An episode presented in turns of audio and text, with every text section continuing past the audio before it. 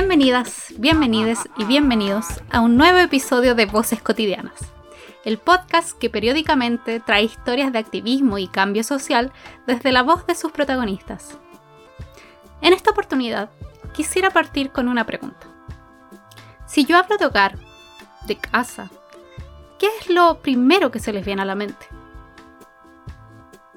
Para muchos, el hablar de hogar significa hablar del lugar de descanso, de un lugar de encuentro, de relaciones personales, familia, pareja o de vida privada en general. Sin embargo, los hogares particulares han sido también históricamente el lugar de trabajo de muchas personas, especialmente de mujeres. Desde tiempos inmemorables, muchas mujeres, además de ejercer el trabajo no remunerado de mantención de su propio hogar, se dedican al cuidado de otros hogares como actividad económica principal. Así, en miles de casas en Chile, una sola mujer ejerce diversas tareas que en la esfera pública suelen ser cubiertas por distintas personas y desde distintos roles, como la educación y la crianza, la alimentación, la limpieza, la seguridad, entre otras. Si no han identificado aún a qué me refiero, hablo de las trabajadoras de casa particular, quienes conocen de cerca su labor, ya sea por ejercerla, por contar con familia o amistades en ese trabajo o por emplear a trabajadoras en su propio hogar, saben cuán esencial es su trabajo. Solo por nombrar uno de sus efectos, en muchas casas las personas logran salir a realizar trabajos remunerados fuera del hogar debido a que una trabajadora estará cuidando su casa o su familia mientras tanto. Sin embargo, pese a la relevancia de su labor, la actividad de las trabajadoras de casa particular históricamente ha contado con un limitado reconocimiento y con condiciones que no igualan a las garantías con las que cuentan otro tipo de trabajadores. Por esto, en Chile ya en 1926 había indicios del primer sindicato de trabajadoras de casa particular, en ese tiempo llamado Sindicato Profesional de Empleadas de Casa Particular de ambos sexos y en 1947 se refunda para reconocer el ejercicio predominante de las mujeres en esta tarea, adoptando el nombre de Sindicato Profesional número 2 de Empleadas Domésticas de Santiago. 1926 es el año en que se rastrea la primera forma de sindicalización de las trabajadoras de casa particular, pero es solo en 2008 donde se establece un salario mínimo y en 2014 donde se regula su jornada, descansos y remuneraciones. Tal desfase temporal ya les puede empezar a transmitir las dificultades y a la vez la relevancia de la lucha por sus derechos, cuya satisfacción plena aún dista de ser alcanzada. Para entender la situación en que se encuentran las trabajadoras de casa particular en Chile, cuáles han sido sus más importantes conquistas y cuáles sus actuales reivindicaciones, hoy tengo el placer de compartir con ustedes una entrevista con María Cotal Neira, presidenta del Sindicato Interempresas de Trabajadoras de Casas Particulares Sintracap, en su base metropolitana. Ella, como experta en la materia, toma el micrófono desde ya y nos cuenta sobre su trabajo. Así entonces, les invito a escuchar la entrevista. Bueno, María, nuevamente ahora grabado, muchas gracias por aceptar esta invitación. Yo antes de la entrevista habré grabado y compartido ya una pequeña introducción y descripción de su trabajo, pero ya de plano que mejor que escucharlo desde sus palabras y por un lado se pudiera presentar y ya empezar a hablar sobre cuál es el trabajo que realizan desde el sindicato de trabajadoras de casa particular y también desde esta instancia de federación. Bueno, mi nombre es María Cotalneira, soy trabajadora de casa particular. Eh, llevo alrededor de 35 años en, el, en este rubro, eh, me acabo de jubilar y también fui despedida junto con la jubilación. Trabajé casi 30 años para la familia y lo que nos sucede a todas cuando llegamos a una cierta edad ya no somos productivas, es, son partes de la vida y nosotras asumimos con hidalguía ya esta etapa. Mm.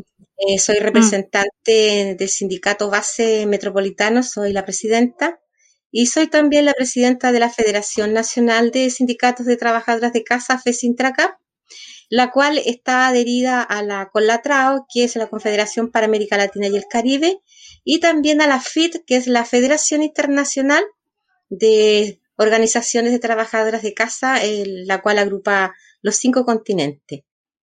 Eh, nosotras estamos eh, alineadas a todos los quehaceres internacionales mundiales que tienen que ver con nuestro sector. Excelente, suena harto trabajo. ¿Y usted hace cuánto que está ejerciendo estos roles? Eh, bueno, la verdad, yo como representante hace poco, hace casi dos años que soy presidenta de la federación y recién asumida como presidenta del Metropolitano ante la secretaria y renunció a la presidenta, al, Vidal, que mm. va como constituyente, y, y hay que ah. asumir los desafíos. Eh, como digo, yo llevo sí en, en la lucha eh, hace casi 20 años, un poquito más de 20 años. Comenzamos con Rugolate, Emilia Solís, eh, con Bernardina Muñoz. Hicimos un grupo de, de mujeres que estábamos dispuestas a dar la lucha hasta el final para mejorar las condiciones de nuestro sector y evidentemente reclamar algunos derechos que, varios, muchos, que, de los cuales nosotras no éramos parte como trabajadoras. Eh, mm. Hemos logrado mejorar algunas, en algunos aspectos eh, las condiciones de este trabajo, nos falta, estamos conscientes de eso, por eso seguimos en la lucha. Y estos últimos 20 años ha sido bastante productivo. Eh, activamente, activamente, hace como 15 años que hemos estado dando la lucha ya no desde el sindicato mismo haciendo talleres de capacitación, de formación, información, sino que decidimos salir literalmente a la calle, a exponer mm. a la opinión pública la situación de la cual nosotros éramos eh, objeto, eh, en cuanto a la discriminación que sufríamos desde el legislador, desde la sociedad, dejándonos fuera de los avances en, en cuanto a derechos laborales. Eh, nos ha dado bastante buenos resultados, hemos sido bien acogida por la ciudadanía y bien acogida también por los medios de comunicación y los periodistas, han sido un gran apoyo porque han promocionado nuestro, nuestro trabajo y eso nos sirve a la hora de, de enfrentarnos a las autoridades, y de instalar mesas de negociación, de conversación. Claro. Y ahí usted dice que ya son 20 años, es harto tiempo de trabajo y en torno a esta lucha, es una lucha por derechos. Si usted pudiera contarme como bien específicamente cuáles han sido esas, cuáles han sido y son esas principales luchas y esos derechos que eh, se han tenido que ir conquistando. Bueno, de vuelta a la democracia, eh, otras compañeras que estaban frente a nuestras organizaciones iniciaron la, la lucha eh, ellas presentaron un proyecto muy bueno, que era recuperar, por ejemplo, el mes por año, que hasta el momento no, no se ha logrado. Y era un proyecto bastante hermoso, bastante completo, pero solo pudieron rescatar en esa época la indemnización, que ellos mm. lo equivalían como al año de servicio, pero en la práctica eran 15 días por año como de sueldo imponible como indemnización, que el famoso y muy conocido 4.11. Mm. Ok. Esa fue la primera conquista que tuvieron allá en la época del 92, creo, mis compañeras. Después avanzamos con, la, eh, con el derecho de, al foro maternal. Ah, después avanzamos con la, eh, los feriados libres. Mm. Después avanzamos con, eh, se nos ratificó el convenio 189. Después avanzamos con la jornada 45 horas puertas afuera y lunes a viernes puertas adentro que esa es la conocida ley 20.786 que regula la jornada de trabajo. Y recientemente hemos, eh, logramos también ser incluida como trabajadora sujeta a derecho al seguro de cesantía. Casi 20 años reclamando ese derecho y por fin lo hemos logrado. Y en este minuto, eh, las compañeras que reúnen las condiciones, que cumplen con los requisitos, eh, ha servido de mucha ayuda, porque son momentos críticos especialmente para nuestro sector. Exacto. ¿Cómo, ¿Cómo ha sido eso específicamente este año? Yo ya algo veía en, en sus páginas que, que parece que, que, la pandemia vino justamente a visibilizar problemáticas que, con las que ustedes se enfrentan hace muchos años. Así es. En marzo nosotros nos encontramos de frente así, eh, como que dice, sin protección, eh, nos enfrentamos a toda esta, a este revuelo que causó el inicio de esta pandemia en donde nuestro sector fue fuertemente perjudicado. Mm. a menos de un mes, por ejemplo, que se declaró el estado de catástrofe en Chile, ya mm. había alrededor de 140.000 mujeres que habían quedado sin sus puestos laborales y otras con suspensión de contrato que hasta el día de hoy están con suspensión, sin goce de sueldo. Y la autoridad exigió que solamente se les cancelaran sus eh, cotizaciones. Eh, pero la situación se está recuperando el mercado. También tenemos que reconocer que se está recuperando eh, de a poco, pero así como algunas compañeras entran de nuevo al mundo laboral, otras vamos de salida del mundo laboral. Es como un juego bastante cruel, diría yo, porque nosotros nos alegramos cuando una compañera vuelve a su trabajo, porque sabemos que va a recuperar su, su poder adquisitivo, su seguridad. Mm. Eh, pero por otro lado también se no, eh, otras compañeras están perdiendo sus trabajos. Exacto. Y por lo que usted va contando, no es solamente perder el trabajo, sino también el hecho que al perderlo no cuentan con las mismas garantías que cualquier otro trabajador, trabajadora tendría. Eh, bueno, en Chile la verdad, la verdad es que los trabajadores no tienen así que, oh, que muchos derechos que tienen eh, son los mínimos, los básicos, pero aún así nosotros no los teníamos. Imagínense, mm. de vuelta a la democracia hemos tenido que ir paso a paso recuperando derechos o sumando derechos al igual que el resto de los trabajadores. Eh, si hasta el 2011 nosotros no teníamos un salario mínimo disponible en igualdad de condiciones, recién en el 2011 logramos conquistar ese derecho. O sea, eh, ha sido una lucha constante, pero eh, durante esta pandemia, eh, para nosotras como, como la representante de nuestro sector, fue bastante fuerte.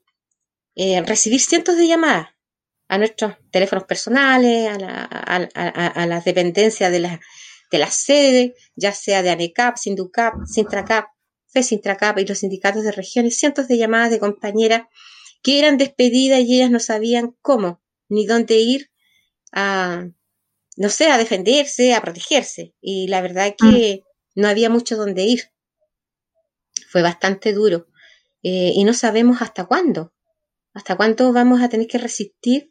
Y peor aún, eh, ver compañeras que están en situaciones muy dramáticas económicamente, haciendo lo que pueden eh, reinventándose las que pueden, porque hay compañeros que tendrán ganas tal vez de iniciar una pyme o, algo, pero no tienen las condiciones. Otras que se han reinventado haciendo, no sé, pan amasado, en este tiempo de, la gumita, haciendo cosas. Pero eso no le da una estabilidad económica, porque esos negocios, eh, a lo que ellas se están dedicando para poder tener algún tipo de ingreso, mínimo, que mínimo, es muy aventurero porque puede que un día puedan eh, vender sus productos, como puede que otro día se queden con sus productos. Entonces es bastante crítico. Eh, mm. Y lamentablemente cada vez que hay crisis económica, no solamente en nuestro país, sino que en el mundo, siempre nuestro sector resulta ser uno de los más eh, dañados. Porque cuando hay que hacer ajustes económicos, no se puede prescindir, por ejemplo, de la leche, ¿ya? Ni de la carne. Entonces, ¿qué se hace? Bueno, despiden a la trabajadora para no tener un gasto menos, ya para que la economía mm. familiar no se vea tan afectada. Así que siempre el hilo se corta por lo más delgado y lamentablemente, a pesar de que dicen que nosotros somos el pilar fundamental en la familia mm. y que somos un apoyo, eh, en la, a la hora de, de las realidades eso no es tan así. Y a propósito de eso, entonces, ¿cuál sería su diagnóstico respecto de la posición en la que se encuentran ustedes como trabajadoras de casa particular en Chile, tanto pensando desde el Estado, las familias, ¿cómo es esa posición? Bueno, nosotras aún seguimos, eh, nosotras somos constantemente vulneradas, no somos vulnerables, porque nosotras tenemos capacidades, ¿ya? Yo siempre hago esa diferencia cuando dicen las trabajadoras eh, que son vulnerables, no, nosotros no somos vulnerables, somos vulneradas en nuestros derechos, somos vulneradas en, no se nos valora el trabajo, generalmente. Hay casos, hay, casos excepcionales que son dignos de imitar, pero no, no, es el común. Eh, nosotros quedamos eh, muy vulnerables eh, a los caprichos de los empleadores que no siempre son buenas personas, no son conscientes. Ah, no, no, tratan de buena manera a la compañera y tampoco valoran su, su trabajo como debiere y, en, estas, en situaciones como esta se ve el, verdadero rostro de la sociedad, en donde a la compañera que la ven con necesidades, que depende de ese trabajo, ya empiezan, por ejemplo, a cambiarle las condiciones. Si la compañera mm. trabajaba puertas afuera, le dicen, pucha, te tienes que quedar porque eres un peligro y si quieres conservar tu trabajo, te tienes que quedar puertas adentro. ¿Qué hace mm. esa mujer o ese varón? Quedarse. Porque depende de ese trabajo. No hay elección. Claro, y ya la puerta es adentro que, que ganaba un sueldo medianamente digno, le dicen, mire Juanita, la situación está crítica, pucha, si ganaba tanto le vamos a tener que reducir su sueldo porque si no vamos a tener que despedirla. En el mejor de los casos, cuando las mm. despiden, le reducen su sueldo. Entonces es un juego bastante diabólico todo esto para nosotras, mm. que nos afecta demasiado. Eh, porque nosotras no vamos como, nosotras siempre decimos lo siguiente, cuando hay empleadores que, que maltratan a su trabajadora como que la trabajadora es una intrusa en su hogar, nosotras no vamos por voluntad porque nos gusta andar metidas en las intimidades ajenas. Nosotras vamos a esas familias porque ellos tienen una fuente laboral y nosotros tenemos un servicio que prestar. Entonces, hay muchas situaciones, historias que nos cuentan las compañeras de, de cómo han sido tratadas, eh, expulsadas en muchos casos de los, de, los hogares donde han prestado servicio durante muchísimos años, que es lo peor de todo. Porque si fuera un mes, dos meses, ya ok, no se entendieron. que puede pasar? Eso es lógico. Claro. Pero cuando hay trabajadoras que, de hecho, nos llegó una compañera la semana pasada a la sede a pedir ayuda, del año 83 prestando servicio a la misma familia en el sector de la Florida. Mm. Sin miramiento la lanzaron a la calle a empujones, porque ya era vieja y no servía. ¿Qué le parece? Entonces, e, esos casos llegan a nosotros y nosotros la verdad que no es mucho lo que podemos hacer, porque si llevamos esto a juicio, e, ellas tienen su, eh, los empleadores tienen documentación, y se ponen a, a trabajar porque aceptó esto. Y nosotros sabemos dónde está, dónde está la raíz del problema. Y esa raíz es la que nosotros hemos estado combatiendo durante todos estos años. Y esa raíz se combate con información, capacitación, empoderamiento de nuestras compañeras y ese es el mm. trabajo que nosotros hemos estado realizando todos estos años, pero lamentablemente por falta de recursos no podemos llegar a todas las compañeras. Mm. Llegamos a un segmento muy mínimo de, la fuerza laboral del servicio de casa para que estas compañeras sepan cuáles son sus derechos y, sepan cuáles son las herramientas que ellas pueden utilizar mm. al momento de ser víctima de alguno de estos eh, agresiones o, situaciones poco dignas, diría yo. Claro, porque ahí con lo que usted va contando no tiene solo que ver con, con las leyes que las protegen y con la falta de protección por parte del Estado estructuralmente, sino también con situaciones directamente de violencia o de, de maltratos que no, no, debieran tener lugar en, en, ningún lugar y que lamentablemente son más frecuentes de lo que uno desearía de todas formas. Y ahí que usted contaba que justamente diagnostica como la raíz del problema el, que se utilice por parte de, empleadores la falta de conocimiento respecto de las leyes, etcétera, que justamente una tarea es informar, formar, empoderar. Si usted me pudiera contar en lo concreto cómo lo hacen, qué es lo que hacen al interior de la organización. Bueno, nosotras desde siempre se, se tienen dinámicas de trabajo, talleres de capacitación tanto en derechos laborales eh, mm. También eh, hemos tenido talleres psicológicos para que las mm. compañeras aprendan a manejar sus emociones y también aprendan a relacionarse de buena forma con la contraparte que sería el empleador, a cómo reaccionar mm. en caso de. Eh, también hemos tenido talleres de capacitación, por ejemplo, en seguridad, porque cuando usted está dentro de un hogar que no es su hogar, usted tiene que encargarse también de la seguridad de ese hogar. Hemos mm, trabajado con la PDI, con Carabinero, con Bomberos. En fin, hemos estado, siempre trabajamos mucho, mucho al interior. Convidamos a las compañeras. Pero como digo, no tenemos los recursos suficientes, no podemos llegar a un número masivo de trabajadoras para que mm. asistan a estos talleres. Eh, durante muchos años hemos hecho ese trabajo. Nuestras compañeras, nuestras asociadas, las que están eh, organizadas a través de, desde Arica a Punta Arena, ellas sí están en condiciones de poder enfrentar situaciones críticas porque tienen las herramientas. El mm. problema son aquellas trabajadoras que no sé si no saben que existen las organizaciones mm. o no tienen los tiempos o simplemente no tienen las ganas y cuando se ven con el problema encima es cuando se desesperan y buscan nuestras ayudas. Pero esos son casos críticos en donde nosotros ya no podemos hacer mucho. Porque como digo, todo tiene un comienzo. Y es ahí donde nosotros tenemos que llegar, al comienzo. Porque cuando ya está la leche derramada, es muy difícil volverla al vaso. Mm. Entonces nosotros hacemos ese trabajo internamente como organizaciones todas, ANECAP, SILUCAP, los INTRACAP, todas, trabajamos esa línea de trabajo. eh, siempre, eh, tenemos, eh, cuando nosotros tenemos, por ejemplo, alguna demanda, o una lucha que dar, cuando ya estamos decididos a hacerlo y tenemos los apoyos técnicos, levantamos lo que se llama la Coordinadora Nacional de Organizaciones de Trabajadoras de Casa. Y desde ahí nosotras desarrollamos nuestros planes de trabajo. ¿Qué vamos a hacer? Hacemos, tiramos las líneas y siempre está la capacitación. Mm. Porque cuando nosotras estábamos hablando los últimos temas, que es el seguro de cesantía, utilizando las herramientas que teníamos, que son, que es eh, a través de la, de la, de la, web, qué sé yo, de Zoom, de todas estas plataformas virtuales, convidábamos a las compañeras que fueran partícipes de, estas, de estos talleres de capacitación y de estos conversatorios con las autoridades, para que ellas estén al tanto cómo va a funcionar, mm. cuáles son sus deberes y cuáles son sus derechos mm. cada vez que vamos a, luchar por, por alguna conquista.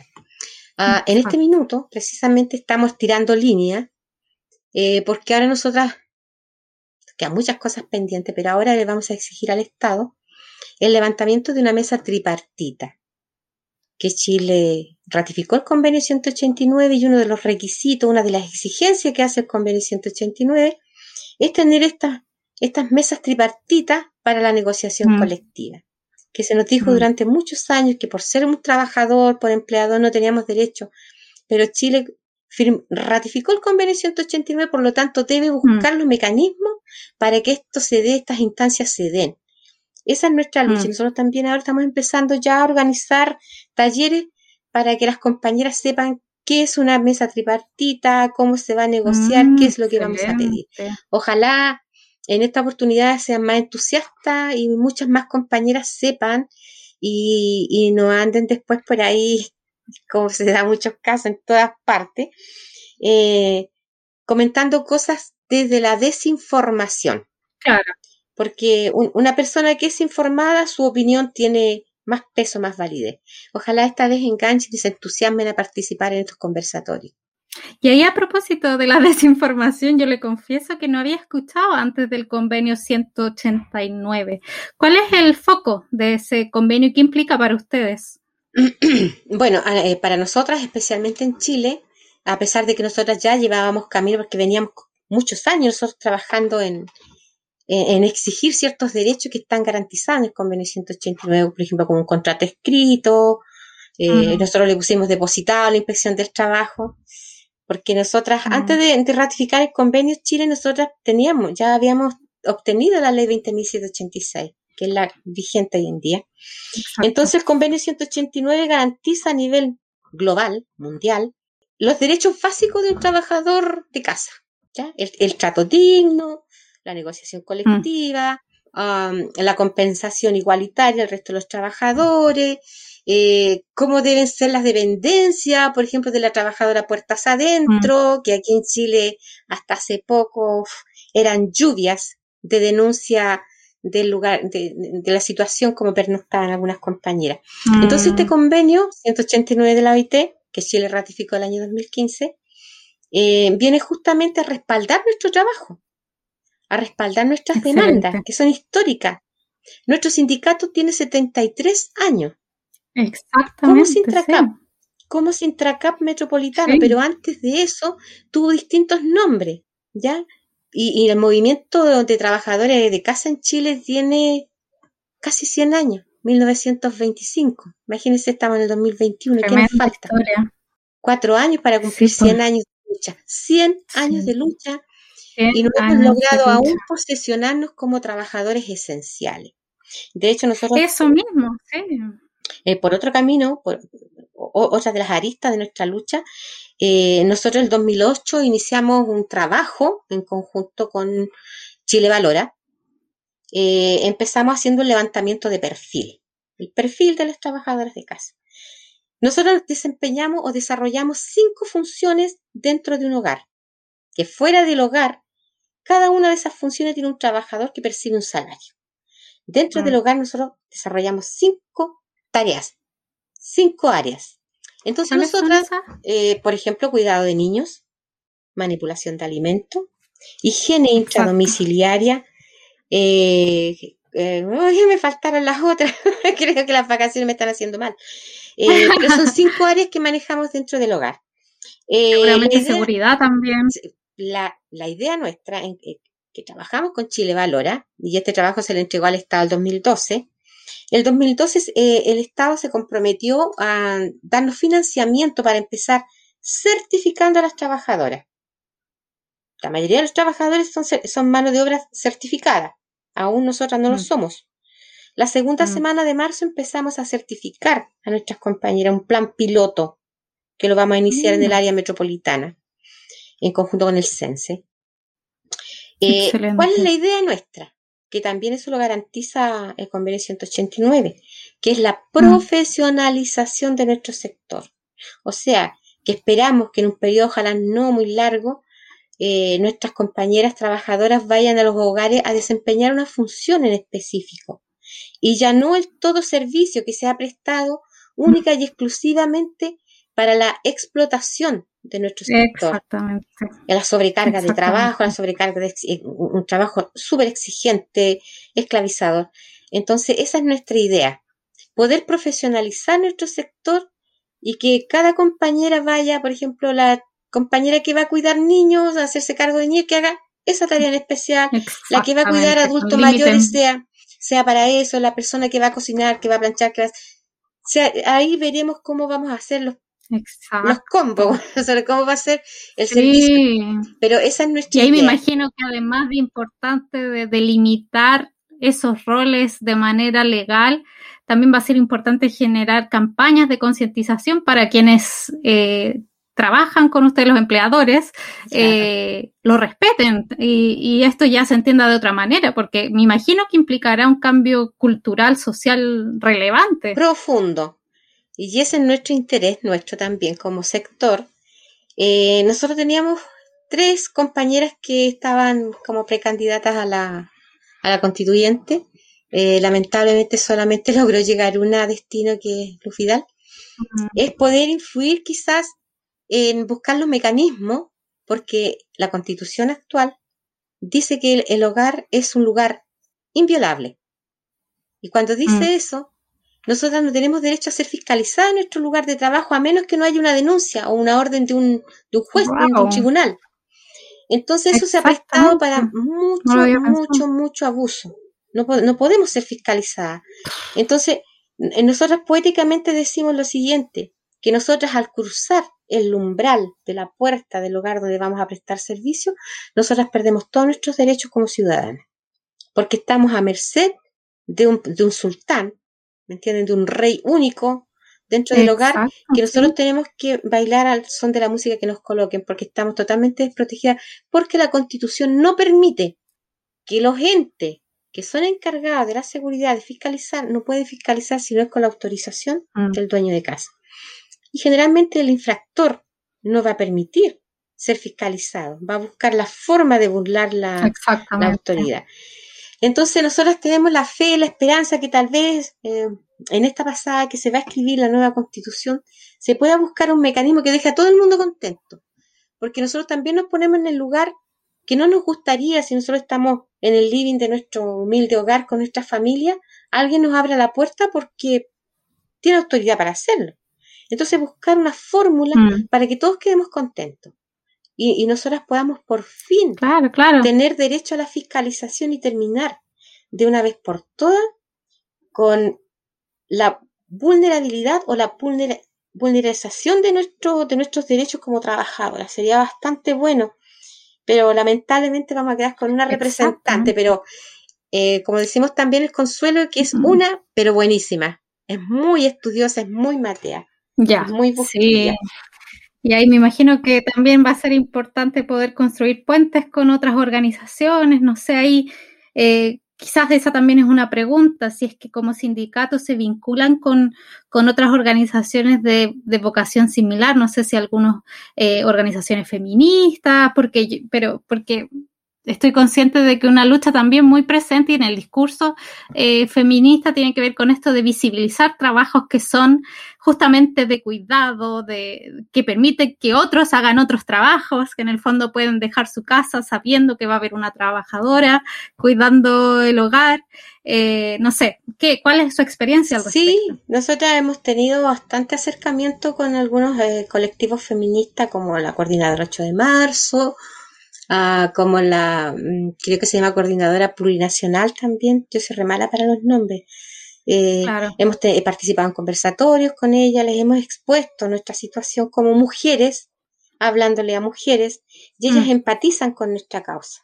Eh, claro que nosotras en mm. algún minuto vamos a poner a prueba esa empatía, porque vamos a necesitar en algún minuto, cuando el Estado diga sí, Vamos a tener una mesa tripartita de negociación, entonces, ¿qué vamos a necesitar nosotras? De todas esas mujeres profesionales que son parte de este movimiento feminista, que ellas organicen, se organicen como empleadoras para poder seguir avanzando nosotras también mujeres en, conquistar derechos, en igualdad de condiciones, por supuesto, cada una en su lugar.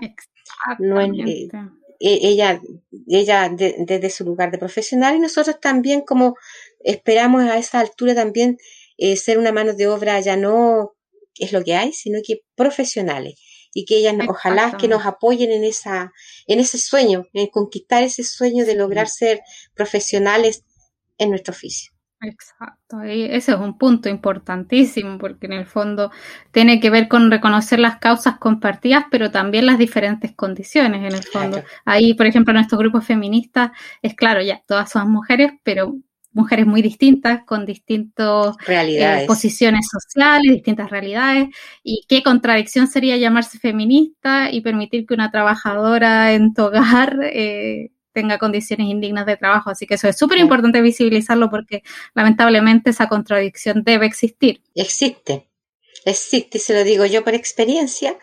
Eh, he trabajado, le he prestado servicio a mujeres profesionales muy autónomas muy empoderada. Y, hemos chocado porque yo tengo un carácter también, no voy a decir que soy muy eh, sumisa que digamos, no, yo tengo mi, mm. tengo mi posición, yo sé quién soy, yo sé cuál es mi trabajo, yo me valoro. Por lo tanto, tocábamos en cuestión de, de caracteres porque eh, situación, una situación cotidiana, por ejemplo, los cumpleaños de los niños. Mm. Ah, la Juanita Pérez, la María, la Rosita, como trabajadoras prestando servicio, animando la fiesta, ayudando. A... Pero ¿qué pasa cuando el cumpleaños del hijo de la Juanita, de la María o de la Rosa? Tiene que esperar. Mm. Tiene que esperar su día de salida para poder hacer el cumpleaños de su hijo.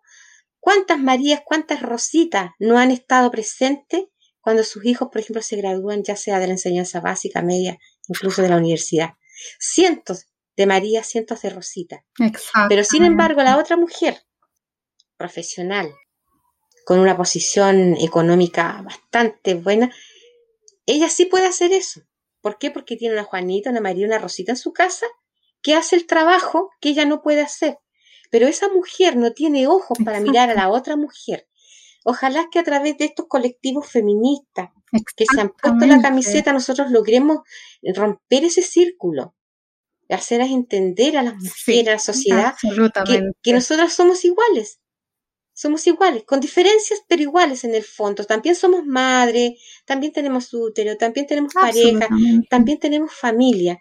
Por lo tanto, ellas no pueden condenarnos a estar siempre a merced o a servicio de ella, porque ya la época de la esclavitud, eso hace mucho. Los reyes, los sultanes tampoco. En este lado del mundo nunca han existido, no pueden existir ahora. Claro, coincido absolutamente con, ese punto y creo que, hay que seguir dando la pelea eh, y porque lamentablemente eh, la colonia se acabó hace poco como el modelo como de, latifundista, pero hay gente que todavía opera desde esas lógicas y espera que, que, como decía usted, haya sumisión en las relaciones cuando la sumisión no debiera ser ningún tipo de, aspecto asociado al trabajo. Así es que Qué, qué, inspirador y qué importante el trabajo que realizan. Eh, usted ya decía que, que, su lucha lleva más de 100 años. Yo también iba leyendo en el día que que claro, acá me parece que el Sintra Cap empieza en 1947, pero hay conquistas relevantes que fueron muy recientes, como si no me equivoco, usted decía que el tema del salario mínimo el 2007, la, la ley 20.000, 2011 la ley 20.786 el 2014, si no me equivoco. Y el 2015 entra en vigencia. Exacto. ¿Qué, ¿Por qué diría que, que, claro, en estos 2000 empiezan a suceder estas cosas, por un lado, y por qué no antes? ¿Qué, qué sucedía ahí? ¿Qué ha cambiado? Y, y, y, cuáles son estas luchas pendientes por las que ustedes apuestan de aquí en más? Yo creo, como dije, los planetas se alinearon. Eh, sin desmerecer el trabajo de aquellas compañeras que mantuvieron de pie a las organizaciones, que también mm. fue un aporte bastante importante, aunque lo hicieron hacia adentro, pero mantuvieron al menos las organizaciones en pie. Eh, después del 2000, alrededor del 2000, como digo, los planetas se alinearon, nos reunimos un grupo de mujeres que ya estábamos dispuestas a dar la lucha de frente, sin mm. escondernos, sin omitir quiénes somos y lo que hacemos, hacia la opinión pública. Esta es mi cara, este es mi nombre, mm. esta soy yo, trabajadora de casa particular, con orgullo, con dignidad. Y eso yo creo que hizo también de cierta forma cambiar la visión que tenía la sociedad hacia nosotras, que siempre mm. eh, nos, personificaban como una persona muy, muy, muy humilde y, de muy escaso mm. eh, oratoria, de lenguaje muy mm. básico. Si esa no es la realidad, o sea, el mundo había cambiado, la sociedad estaba cambiando. ¿Por qué nosotros también no podíamos evolucionar? y aparecimos nosotras. No, es que nos creamos nosotras la superheroína, pero como digo, los planetas se alinearon. Y el trabajo que hicieron nuestras mm. compañeras antes del 73 fue un trabajo muy importante, muy bueno. Mm. Nosotras antes del 73, como trabajadoras, éramos consideradas como el resto de los trabajadores, con casi en igualdad de condiciones y derechos. Pero después vino esto del golpe de Estado y las cosas fueron cambiando, se fueron perdiendo derechos, sino fue después cuando volvió la alegría que recién empezamos a tener conquista. Pero fue desde el año 2000 mm. en donde nosotras empezamos sí a, trabajar bastante duro. Mm. Algunas desde el proscenio y otras desde abajo el carro, empujando, empujando hasta poder llegar a las metas que nos habíamos propuesto. Excelente. Y, mirando aquí para, ya estamos en 2020, que también parece una fecha bien, uh, 2021, todavía no me actualizo. eh, ¿Cuál diría usted que son las principales luchas que se les vienen por delante? Bueno, como decía, primero que nada, eh, la formación profesional de nuestro sector. Mm. La, eh, la mesa tripartita para una negociación colectiva. Y reclamar igualdad en compensación al resto de los trabajadores. Nada más ni nada menos que el resto de los trabajadores. Nosotros no mm. queremos discriminación y tampoco queremos privilegio, queremos igualdad, mm. pero que sea una igualdad justa. Que no, no sigan con eso que a la trabajadora de casa hay que darle la mitad o menos de la mitad porque ¿para qué quieren tanto? O sea, su trabajo mm. es inferior, su, su, trabajo no es necesario. El trabajo de cuidado hoy en día es un trabajo esencial, aunque no esté catalogado como tal, es un trabajo esencial. Absolutamente eso, y que ahora debiera ser tan evidente, donde se, se ha anunciado harto el término de trabajador esencial, y ahora justamente donde todos estamos súper preocupados de que todo esté limpio, seguro, eh, y donde quienes tienen el privilegio de trabajar desde la casa eh, ocupan más tiempo en la casa y todo, eh, es un trabajo esencialísimo y que debiera ser visibilizado como tal. Exactamente, así es que esperemos que, como dice, eh, todo lo malo también trae algo bueno. Mm. Esperemos que todas estas experiencias amargas que se tuvieron durante el año 2020 en nuestro sector también traiga cosas buenas. Eh, que por fin eh, el legislador, la autoridad, eh, vean y reconozcan en nosotras ya no una mano de obra de segunda o tercera categoría, sino que una, mm. una trabajadora esencial, que nosotros somos necesarias y nuestros empleadores lo saben. Lo que tenemos que hacer como sociedad es mirar hacia adentro y empezar a valorar nuestro trabajo, nuestra presencia en esos hogares. Sabemos que no somos parte de esas familias, pero sí somos parte esencial para que esa familia esté bien cuidada y protegida. Porque nosotros no solamente nos dedicamos a limpiar el baño, limpiar la casa, también cuidamos, también educamos. Uh, absolutamente. Eso, muy importante recordarlo. Y ahí, eh, ¿cuáles han sido los métodos más relevantes para dar estas peleas? Eh, usted habla de salir a la calle, de ciertas negociaciones. ¿De qué forma lo, han llevado adelante? Eh, bueno, nosotros relacionándonos con quienes legislan en nuestro país, con los legisladores, diputados, senadores, ministros, presidentes de la República, presidentas de la República, presidenta de la República, que durante eh, el gobierno, los gobiernos de la presidenta Bachelet nosotras fuimos escuchadas y, muchos de los logros se lograron también durante su gobierno. Eh, relacionándonos con ellos, conversando con ellos, eh, haciendo lobby, sensibilizándolos a ellos, buscando apoyo técnico, muchas veces voluntario, porque nosotros no tenemos los recursos para mm. pagar apoyo técnico.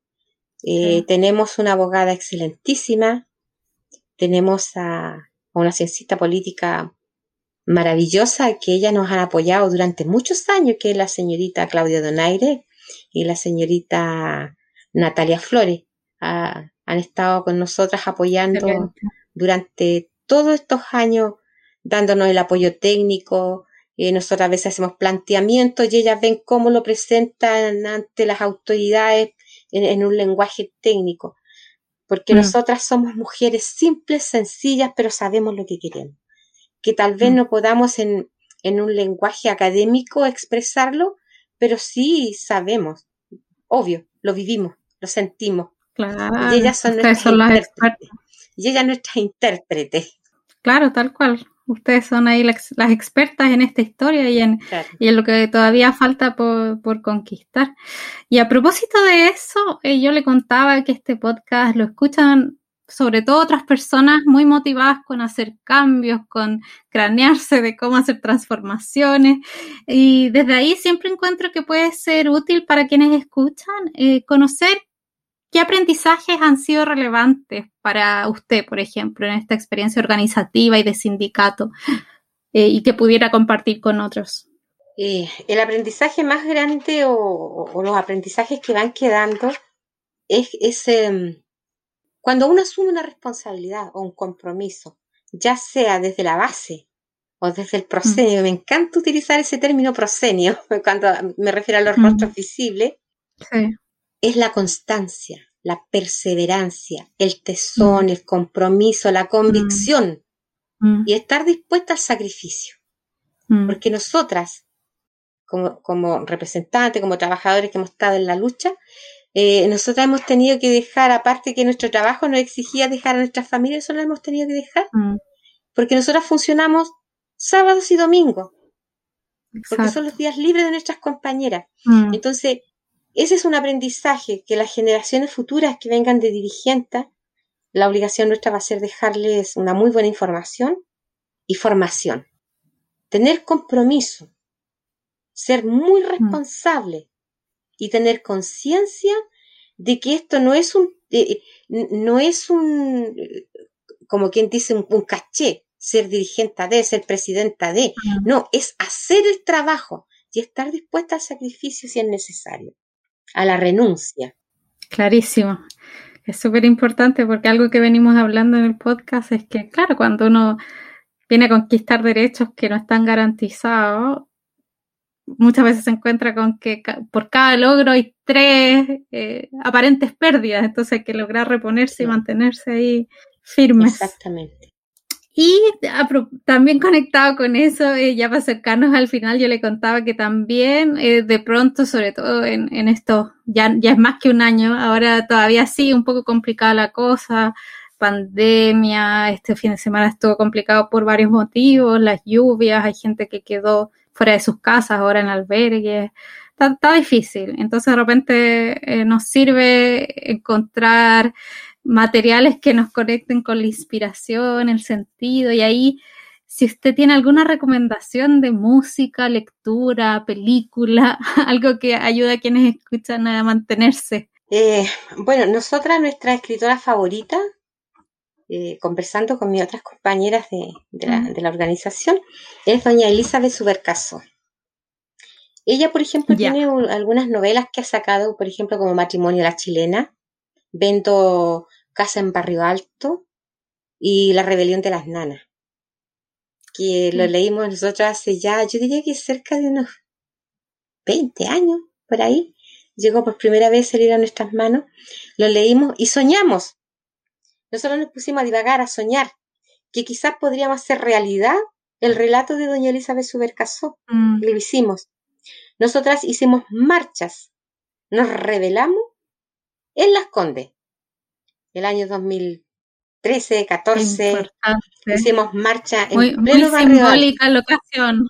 Claro, muy importante. E, ella es nuestra escritora favorita porque si uno revisa su, todo lo que ella ha publicado, siempre se refiere, eh, bueno, ella utiliza el término nana, que aquí en mm. Chile es un poco, eh, está como bueno, las compañeras por alguna razón se sienten pasadas a llevar cuando se les dice nana. Mm. Porque ellas dicen, no, yo no soy nana, soy trabajadora. Pero en ese tiempo no, no, no existía esto de, del rechazo a esa palabra y doña Elizabeth Subercasó en la mayoría de sus libros, novelas, cuentos, se refiere a nosotras y con mucho cariño, por eso es una de nuestras escritoras favoritas. Y en cuanto a música, llegamos también a la conclusión que uno de, de la discografía favorita es la cantata de Santa María de Iquique. Representa la lucha obrera, el sacrificio, el sacrificio por conquistar algunos derechos. Es recomendable que de vez en cuando escuchemos la cantata de Santa María de Iquique. Ay, sí, a mí.